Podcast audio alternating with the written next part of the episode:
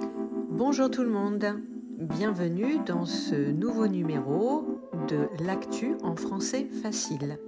Je m'appelle Lydia et chaque semaine je publie un podcast à propos d'un ou plusieurs sujets d'actualité en utilisant du vocabulaire simple afin de vous aider à progresser en français et être capable de parler de sujets du quotidien.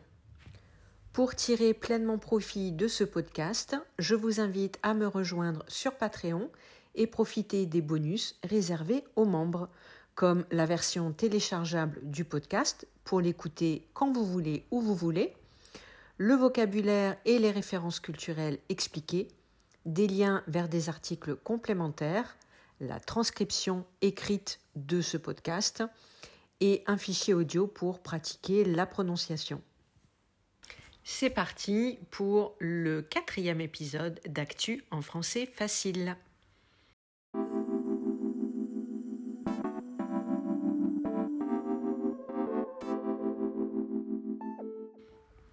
Cette semaine, je ne vais pas parler d'actualité française. En effet, je ne pouvais pas ne pas parler de l'arrivée de l'extrême droite en Italie et des révoltes sanglantes qui se passent en Iran. Je reprends le titre d'un journal télévisé qui disait L'Italie à sa botte. C'est un jeu de mots.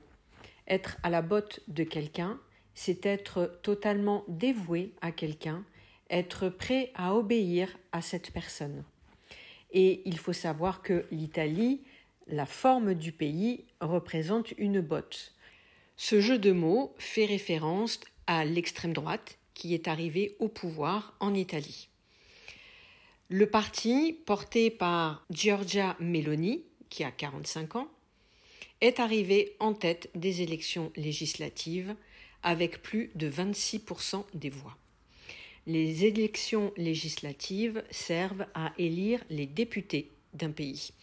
Les députés sont les personnes qui votent les lois et donc elles ont euh, beaucoup d'importance puisqu'elles vont déterminer l'évolution du pays. Avec ses alliés de droite, Matteo Salvini et Silvio Berlusconi, elle va tenter de former un gouvernement.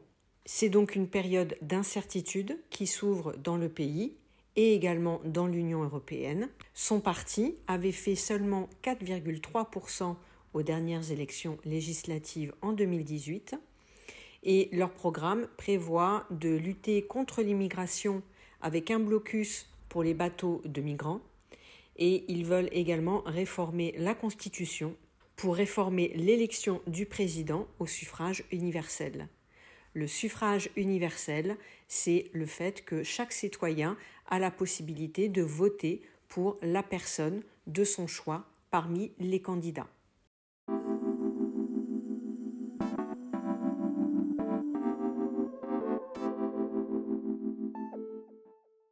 Un autre journal télévisé titrait En première ligne en parlant des révoltes qui ont lieu depuis euh, plusieurs jours maintenant en Iran. Être en première ligne, c'est être au plus près du danger, c'est être au cœur du combat. Depuis plusieurs jours maintenant, de nombreuses manifestations ont éclaté partout en Iran. Ces manifestations ont commencé le 16 septembre date du décès de Macha Amini, arrêtée quelques jours auparavant à Téhéran pour port inapproprié de vêtements. Macha Amini avait 22 ans. Elle est morte en détention pour avoir mal porté son voile dans la rue, juste parce que quelques cheveux dépassaient de son voile. Depuis, de nombreuses femmes iraniennes utilisent les réseaux sociaux pour montrer leur protestation. Elles se coupent les cheveux et brûlent leur hijab. Elles manifestent également dans la rue au péril de leur vie, c'est-à-dire en risquant leur vie, car les forces de l'ordre tirent à balles réelles. En neuf jours de manifestation, 76 personnes auraient été tuées et plus de 1200 personnes ont été arrêtées. Bien sûr, le gouvernement censure ces manifestations et bloque Internet pour éviter que les vidéos et les photos se propagent dans le monde.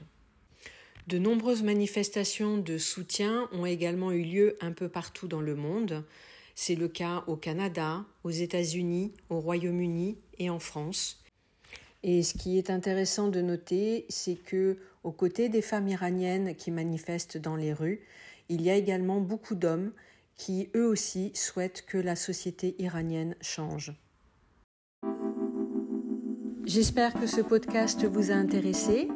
Dites-moi dans les commentaires si vous souhaitez voir des sujets particuliers traités et je vous dis à très bientôt dans le prochain numéro.